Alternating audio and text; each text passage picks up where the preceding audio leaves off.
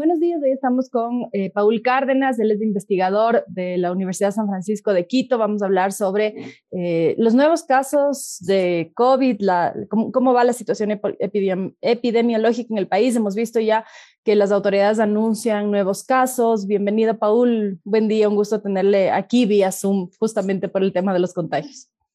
Buenos días, muchas gracias por la invitación.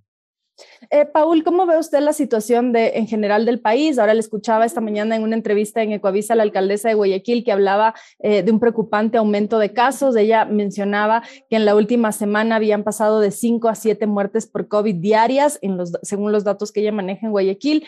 Eh, ¿Es para preocuparse? ¿Es una situación ya alarmante? ¿Qué escenario podríamos ver en los próximos días?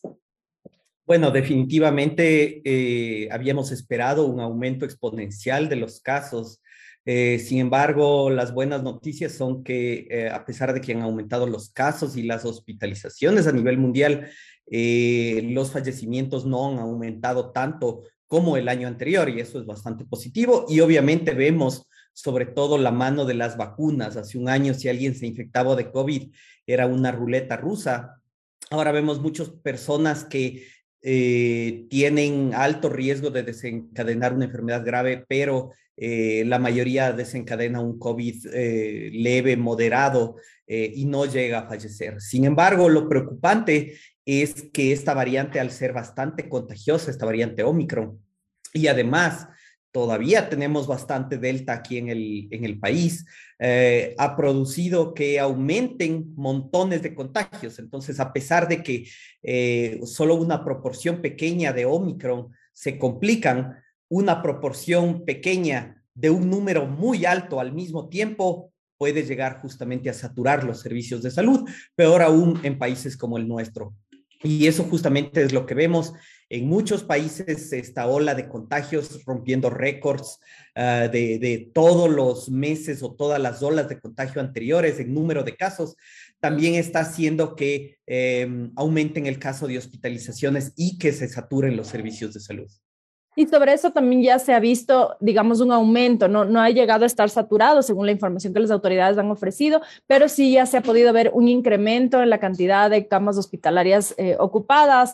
Em, los datos más recientes eh, de Carlos Oporto, que, ha analizado los datos de, ocupación y etcétera durante, durante, la pandemia, decía que ya hay algunos hospitales que están en el 100% de ocupación a nivel nacional y otros están en el 50%. De hecho, hay algunos incluso que tienen ya listas de espera, dependiendo un poco de las ciudades, de, la demanda, etcétera, pero esto ya nos demuestra que eh, pasamos de esta tranquilidad en la que incluso se empezaron a desarmar hospitales, etcétera, eh, y ya hay una preocupación incluso por atenciones que no podrían no ser necesariamente de COVID.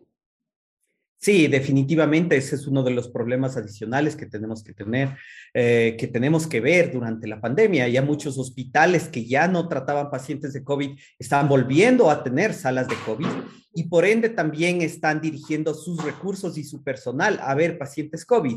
Esto ha implicado durante estos dos años de, de pandemia que muchos pacientes que, por ejemplo, tenían algún problema, alguna enfermedad que no sea COVID, se retrase su atención, se retrase su diagnóstico y esto puede estar relacionado a que su pronóstico de enfermedad no sea tan bueno. Entonces, hay muchos eh, motivos para eh, preocuparnos en términos de que se saturen los servicios de salud y no solo por la mortalidad que de COVID que esto podría producir, sino de las otras enfermedades que vamos a ir viendo a mediano o a largo plazo.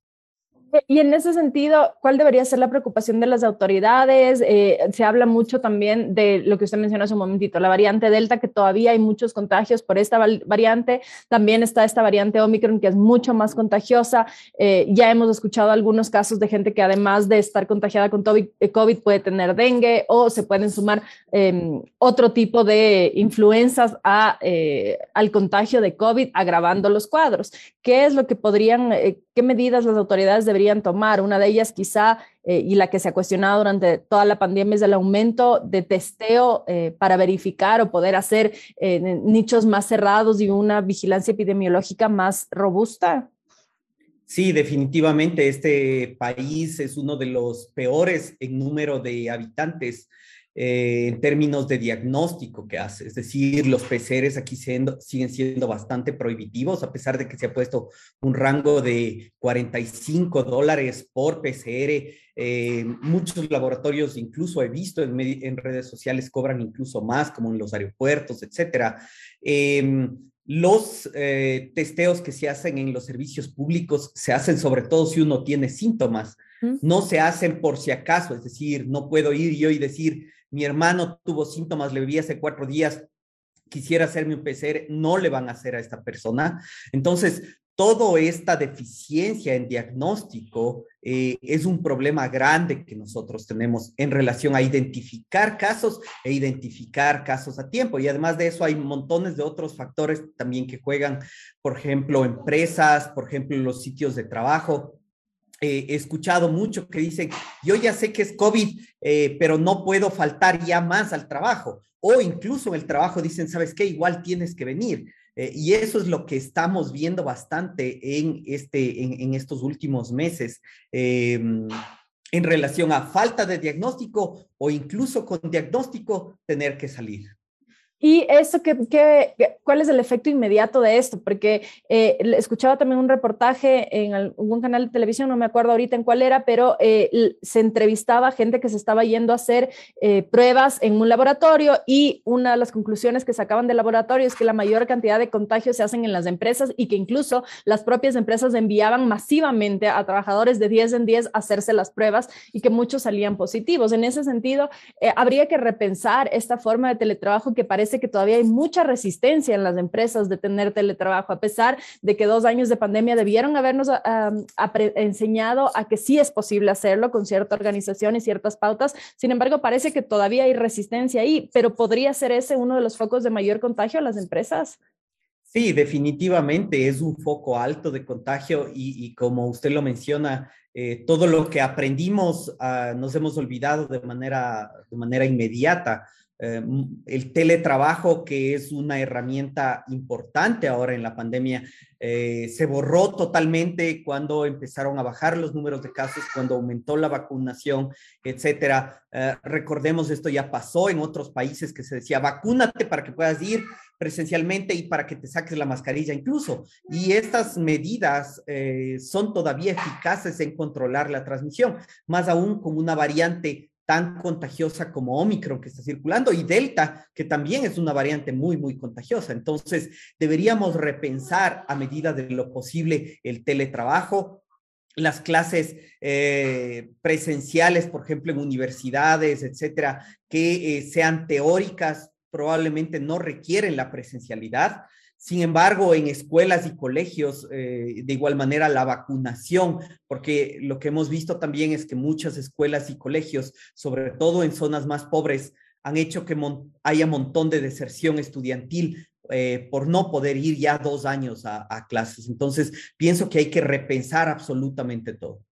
Y em, e, en el tema, por ejemplo, usted menciona las universidades, eh, algunas, entiendo incluso que la San Francisco ya van a regresar presencialmente o están ya presencialmente en 100%, hay otras que todavía tienen esta modalidad híbrida y se entiende que por un lado hay esta necesidad también de presencialidad después de dos años de eh, una pandemia que ha obligado a restringir muchísimo el contacto eh, entre niños, jóvenes, etcétera, que quizá puede haber también una afectación en salud mental ahí muy profunda. ¿Cómo se puede mirar desde la epidemiología esto, este, esta necesidad de la gente de estar con otros seres humanos, pero a la vez eh, evitar que terminemos eh, con datos mucho más alarmantes o muertes en mayor cantidad. Pienso que lo que tenemos que hacer es ir viendo dependiendo del tiempo. Cuando surgen nuevas variantes, cuando estamos en olas de contagio, tenemos que optar por el teletrabajo, la, lastimosamente la educación virtual, que a nosotros no nos gusta como profesores.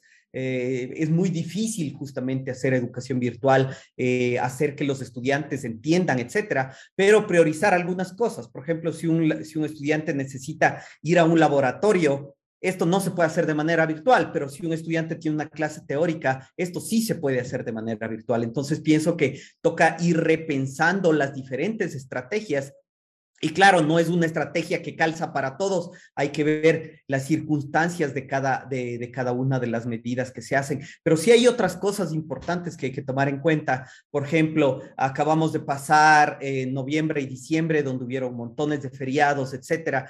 Y claro, decía, puede salir, no sé, de paseo al campo, caminar por la playa, probablemente no hay mucho riesgo, pero si después me voy a una discoteca o por Navidad me voy a un centro comercial de paseo con toda mi familia, incluyendo los niños y los viejitos, a, comer al patio de comidas, entonces eso nos hace dar cuenta eh, que no hemos aprendido cómo evitar justamente este alto número de contagios. ¿Y qué tan importante es hacer esta secuenciación para determinar cuál es la variante con la que la gente está contagiada? Porque una de las preguntas que se hace mucho a la gente que se contagia es, ¿y qué, cuál es la mía? Omicron, Delta. ¿Es importante saber cuál es la variante? ¿Es importante hacer esa secuenciación o es irrelevante en este contexto? Bueno, depende de importante para qué. Importante para un paciente en particular, probablemente no es tan importante recibir eh, su resultado y decir qué variante es. Eh, excepto que tenga algún antecedente como de viaje y quiera sospechar de dónde se contagió, etcétera.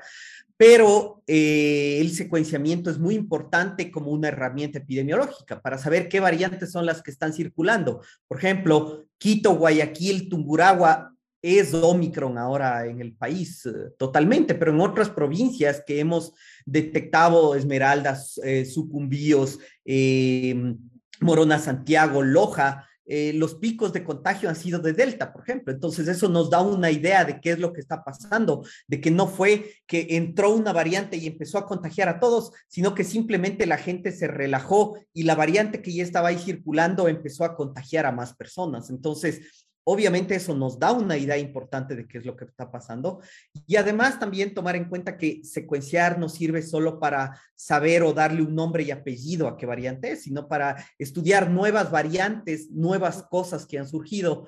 Hace unos meses que pudimos describir la variante MU de Colombia. Eh, norte del Ecuador, eh, por el sur que entró Lambda, por el oriente que entró Gamma. Entonces también nos da la idea de qué otras variantes son las que están surgiendo, cómo se está comportando también el virus.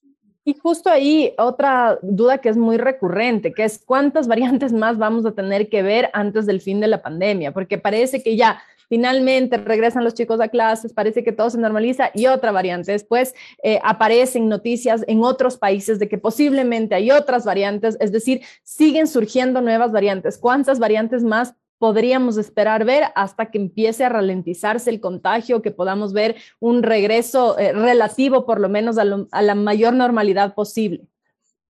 Bueno, lo que vemos ahora es justamente estas olas de normalidad y aumento de contagios. Y lastimosamente no podemos predecir el surgimiento de estas variantes hasta que la mayor parte del mundo eh, tenga una transmisión controlada y eh, lastimosamente esto lo vemos muy lejano en términos de que eh, ahora requerimos eh, nuevas dosis de vacunas, probablemente con nuevas versiones que, que, nos ayuden a proteger de las nuevas versiones del virus, porque el virus ha cambiado bastante, como usted mismo lo menciona, y las vacunas que utilizamos siguen siendo con la vacuna, con la versión original del virus que salió de Wuhan.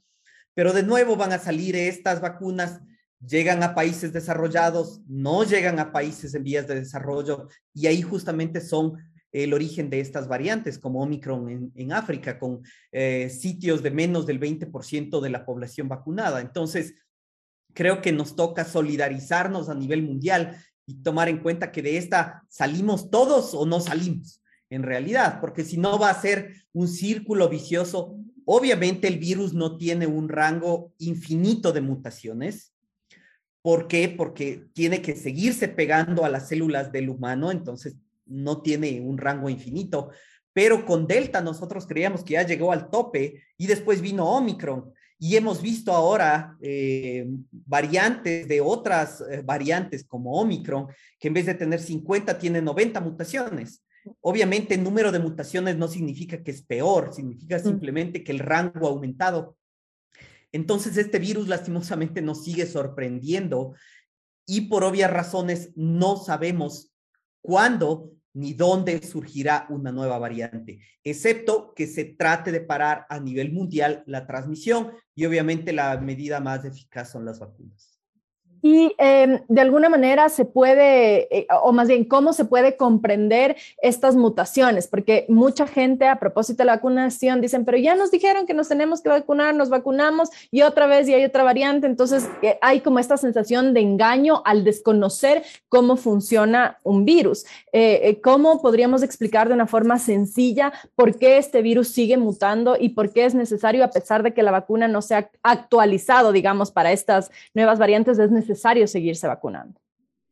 Bueno, las vacunas, eh, a pesar de que no son con esta versión actualizada, eh, nos dan un refuerzo, sobre todo de anticuerpos. Entonces, a pesar de que todos estos anticuerpos ya no, eh, ya no tienen de blanco todas estas proteínas de estas nuevas variantes, eh, todos estos segmentos de esta proteína de estas nuevas variantes, todavía llegan a ciertos sitios. Entonces, en número es lo que queremos. Entonces, tal vez no tenemos los mejores soldados, pero tenemos montones de soldados cada vez que nos ponemos un refuerzo. Entonces, cada vez que nos ponemos un refuerzo de lo que teníamos 100, tenemos miles y miles y miles. Entonces, a pesar de que ya se ha logrado camuflar un poco el virus, eh, los miles tienen más probabilidad de detectarles, pero obviamente hay que seguir trabajando para ser mejores soldados que reconozcan, a pesar de no tener tantos números, a estas variantes en particular.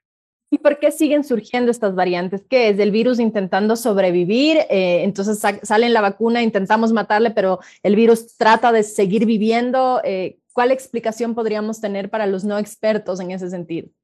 Bueno, las mutaciones son al azar, es decir, el virus no es que piensa y se voy a cambiar aquí y esto me va a beneficiar, sino todo es al azar. Sin embargo, la presión del ambiente es la que selecciona a los mejores. Entonces, si estas mutaciones hacen que el virus sea más transmisible, las versiones del virus que sea más transmisible van a, desplazar a las otras versiones. Entonces, justamente eh, el, contagiar a muchas personas a la vez es la selección o el filtro para eh, que, se seleccionen eh, las mejores versiones del virus. Y como digo, esto es, esto es un problema grande que tenemos en términos de que sigue alta la transmisión en montones de partes del mundo.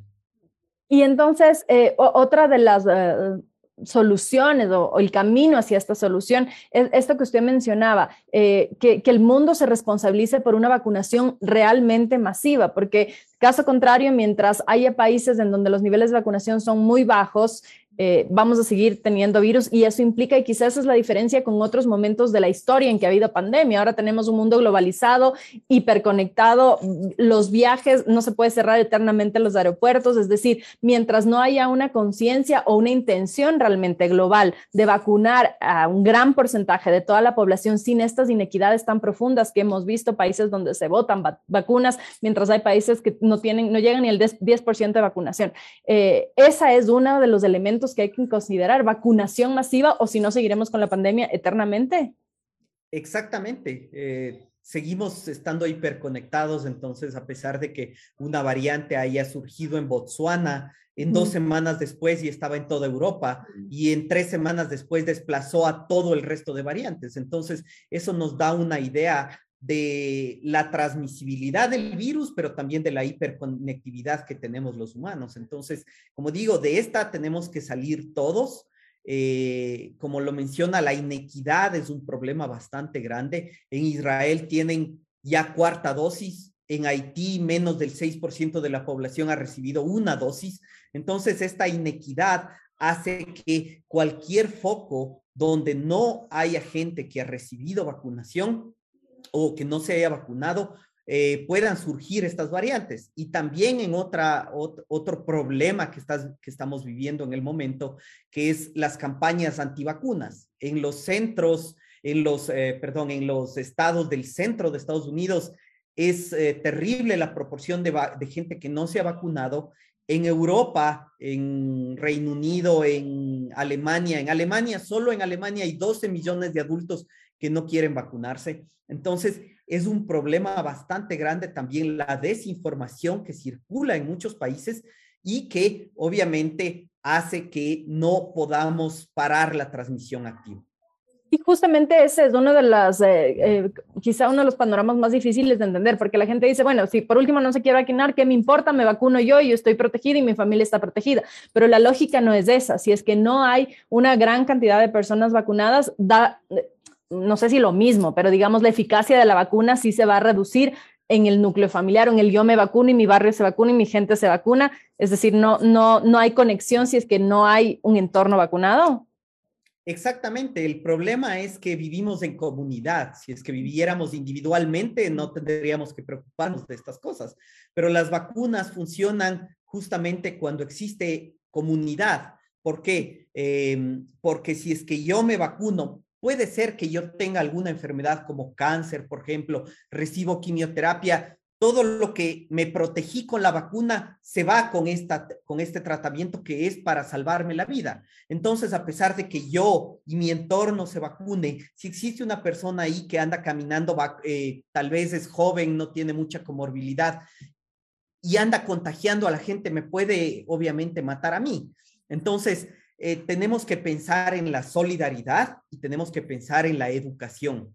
Mucha gente aquí en el Ecuador eh, y en Latinoamérica no se vacuna sobre todo por desinformación o por información errónea que le ha llegado en términos de miedo. Entonces, no, yo tengo miedo de esto y pienso que eso puede ser contrarrestado con educación. Sin embargo, ya vemos aquí grupos de políticos, así como en Europa, en Estados Unidos, que no se vacunan por ideología política. Entonces, pueden defender el cloro, la ivermectina, la hidroxicloroquina, las teorías de la conspiración, que el virus no existe, etcétera. Y a pesar de tratar de educarles, nunca van a cambiar de manera de pensar. Entonces, eso obviamente es mucho más complicado. Sin embargo, aquí en el país, como digo, y en Latinoamérica, la mayoría de personas no se vacunan por falta de información.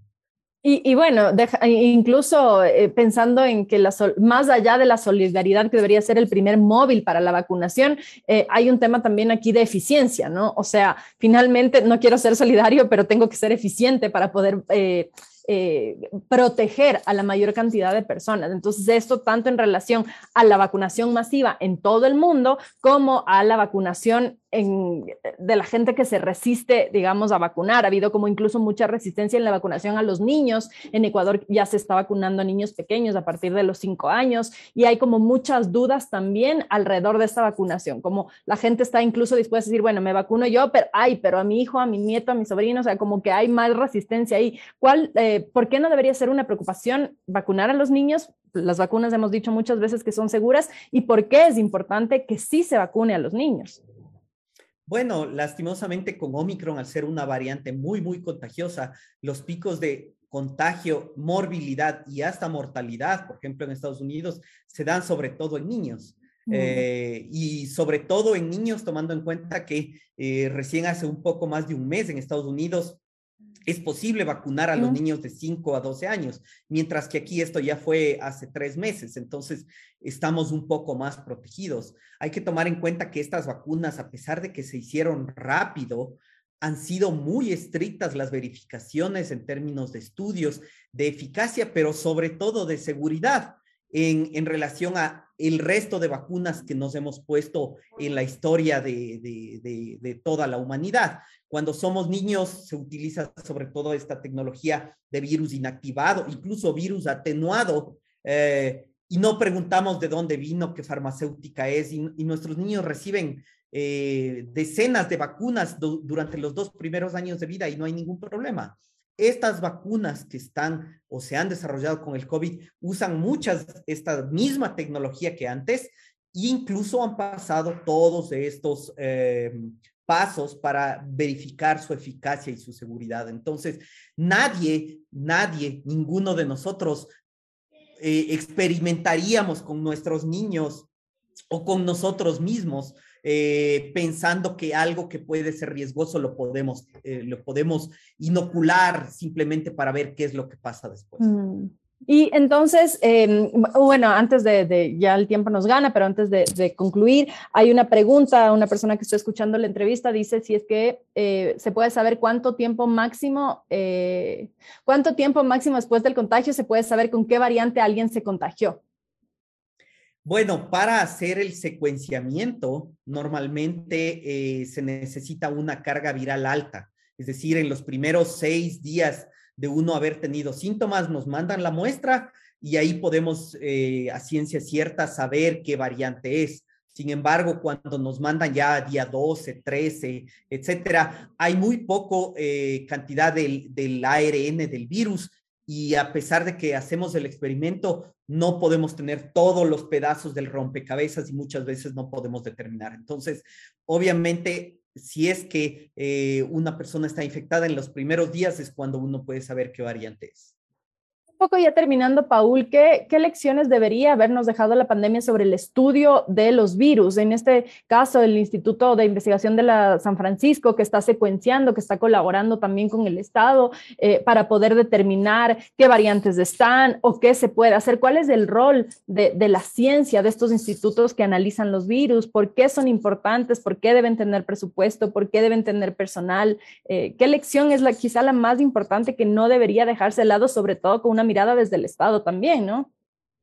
Bueno, como parte de la academia, pienso que hemos eh, jugado un papel fundamental desde el inicio de la pandemia, ofreciéndonos para hacer diagnóstico, eh, ya que muchos laboratorios no tenían esta capacidad para hacer pruebas de, de, PCR, por ejemplo.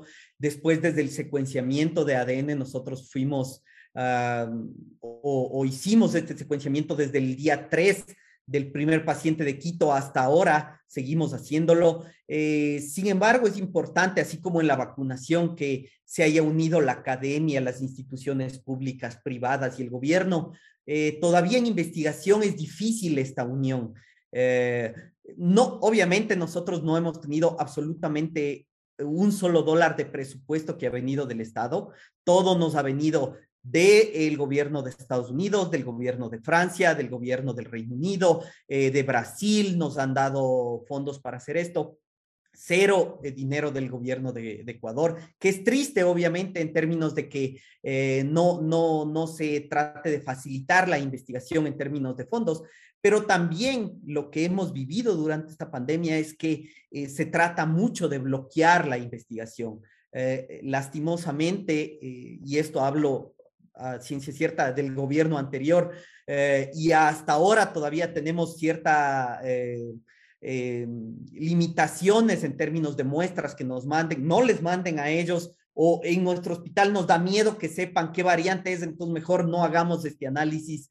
Entonces es súper complicado el hacer investigación en países como el nuestro, no solo por la falta de fondos, sino eh, porque no hay una cultura de investigación, no hay culturas de datos abiertos, hay, hay culturas más bien de yo manipular la información cuando me conviene y esto obviamente es muy, muy peligroso. Lo seguimos viendo, no tenemos muy buenos datos todavía uh, después de dos años de la pandemia en términos de PCRs positivos, rangos de edad, vacunados, no vacunados, análisis por cantones seguimos todavía confiando, por ejemplo, en excesos de muertes o incluso entierros en cada ciudad para saber qué es lo que está pasando con la pandemia. Entonces, tenemos que reaprender todo esto también en términos de investigación científica. Pero revela también algo de oscurantismo ahí, ¿no? Esta sensación de querer, cerrar las puertas a la investigación por cualquier otra visión. Es decir, para que el ministerio no quede mal, entonces no contamos esto. Para que el gobierno no quede como que no ha podido controlar, entonces no mandamos las muestras para que puedan secuenciar, porque finalmente la ciencia va a decir lo que es, ¿no? Eh, más allá de una postura política, la ciencia lo que hace es justamente poder revelar eh, las cosas que están pasando a nivel de datos duros, ¿no? Exactamente, y eso es lo que nosotros queremos. Si es que eh, la, la, investigación científica es una herramienta, los que toman las decisiones son ellos, pero obviamente si es que ocultamos la información o no queremos que se haga investigación en tal o cual cosa, no vamos a tener las mejores herramientas para tomar las mejores decisiones. Y esto, como digo, los hemos vivido dos años después de la pandemia. Obviamente, las autoridades más altas normalmente nos dicen, no, yo estoy abierto, etcétera, pero como no hay cultura de eh, investigación, los mandos medios muchas veces tratan de defender sus puestos en términos de decir eh, que ellos no digan que hay esto, que no digan que esto, mejor no les manden las muestras. Pues digo, es, es súper, súper complicado y hasta un poco desalentador el tratar de hacer investigación aquí en el país. Con esto vamos terminando, Paul. La una de las personas que también nos está viendo pregunta si es que cuántas veces una persona se puede contagiar, porque hay casos de personas que ya se han contagiado tres veces en estos dos años. Eh, ¿Cuántas veces una persona se puede contagiar y cuáles serían los riesgos en caso de que haya varios contagios? Bueno, normalmente eh, esto va cambiando en relación a qué variante surge. Eh, normal, eh, en el primer año nosotros hicimos un estudio en nuestro, en nuestro instituto eh, de gente que iba regularmente a hacerse test de PCR y encontramos prevalencia de reinfección de menos del 1%. Es decir, era raro que uno se reinfecte en el primer año. Sin embargo, empezaron a surgir las nuevas variantes y vemos estas reinfecciones de manera más constante. Entonces, lastimosamente, no tendría una respuesta en términos de que no sé cuál es la siguiente variante que va a originar. Si Omicron es la última variante que surge y ya no va a surgir nada, probablemente esta persona que se contagió y probablemente de Omicron en estas, en estas fechas, eh, va a estar protegida por lo menos cuatro a seis meses, por lo menos cuatro a seis meses. Eso en eh, la historia que hemos visto en los otros coronavirus normalmente, y eso también es uno de los problemas que tenemos, los coronavirus cuando nos infectamos solo nos dan protección cuatro a seis meses, a diferencia del sarampión, otros que nos infectamos y nunca más nos contagiamos, los coronavirus generalmente escapan. Si es que nos surge alguna otra variante en los siguientes cuatro a seis meses, probablemente esta persona va a estar protegida durante este tiempo y no se puede saber tampoco cuántas variantes más pueden surgir. Es decir, ni, cuántas variantes, ni cuánto tiempo. Es muy incierto todavía el tiempo en el que podría aún durar estas condiciones de, eh, incertidumbre, incertidumbre incluso de, no saber, no, no sabe cuánto más. En estos años han surgido 7.000 variantes, del cual 12 son las que nos han dado problemas. Entonces, siguen surgiendo todo el tiempo estas variantes, no sabemos cuál es la que va a surgir después. Lo que sí sabemos, y eso también tal vez sería importante aclarar aquí, muchos dicen Omicron es la bendición porque todos nos contagiamos y de ahí vamos a estar protegidos, es como la vacuna natural. Recordemos que Beta no surgió de alfa, gamma no surgió de beta, es decir, y Omicron surgió independientemente. A pesar de que tienen muchas mutaciones en común, no surgió la una de la otra. Entonces, fuera bueno que después de Omicron, la que siguiente que, que surja sea desde Omicron. Entonces ahí diría, claro, habernos contagiado con Omicron nos daría cierta protección, pero no sabemos de dónde va a surgir la siguiente. Lastimosamente, los investigadores a veces nos ven como portadores de malas noticias eh, y, esto, y esto entiendo. Sin embargo, eh, también es, eh, no tenemos información de qué es lo que va a pasar. Lo que sí podemos portar buenas noticias es esto de Delta Cron, fue una contaminación, no es una nueva variante hay coinfecciones, no hemos visto que sea importante esto todavía. Florana, florona solo es influenza y, COVID a la vez. Esta IHU que surgió en Camerún y, y, vino a Francia solo tiene como 25 casos, surgió antes que Omicron y Omicron tiene millones de casos, no hay que alarmarse de estas. Y así cada vez nuevas variantes. Eh, nosotros vemos con los datos algunas pueden ser interesantes, pero otras de plano decimos, no, estas no, más es eh, eh, una alarma una falsa alarma de que hayan surgido. Mm, muchas gracias, Paul. Muchas gracias por habernos acompañado y por aclarar todas estas dudas. Eh, importante además el mensaje que siempre damos, vacunación, hay que vacunarse, incluso a pesar de lo que hemos conversado, si es que la vacuna no se ha actualizado a las nuevas variantes, de todas maneras es una protección que va a evitar condiciones agravantes o incluso la muerte. Sí, definitivamente recordemos hace un año cuando alguien se eh, enfermaba de COVID, lo único que podíamos hacer era rezar, esperar que no pase nada. Ahora alguien se contagia de COVID y algo nos dice, por lo menos, lo más probable es que desarrolle solo algo leve, algo moderado. Mm. Muchísimas gracias, Paul, por haber estado aquí. Esta fue la conversación con Paul Cárdenas del Instituto de Investigador eh, y del Instituto em, de microbiología de la Universidad de San Francisco de Quito, docente. Así que muchísimas gracias por habernos acompañado y por haber aclarado todas estas dudas. Paul, un gusto haberle tenido aquí. Pueden volver a escuchar esta entrevista en su plataforma de podcast favorito eh, y nosotros nos volvemos a encontrar mañana, ocho y media de la mañana. Excelente día para usted, Paul, y para todos los que nos han seguido en esta entrevista. Muchas gracias, un gusto. Hasta luego.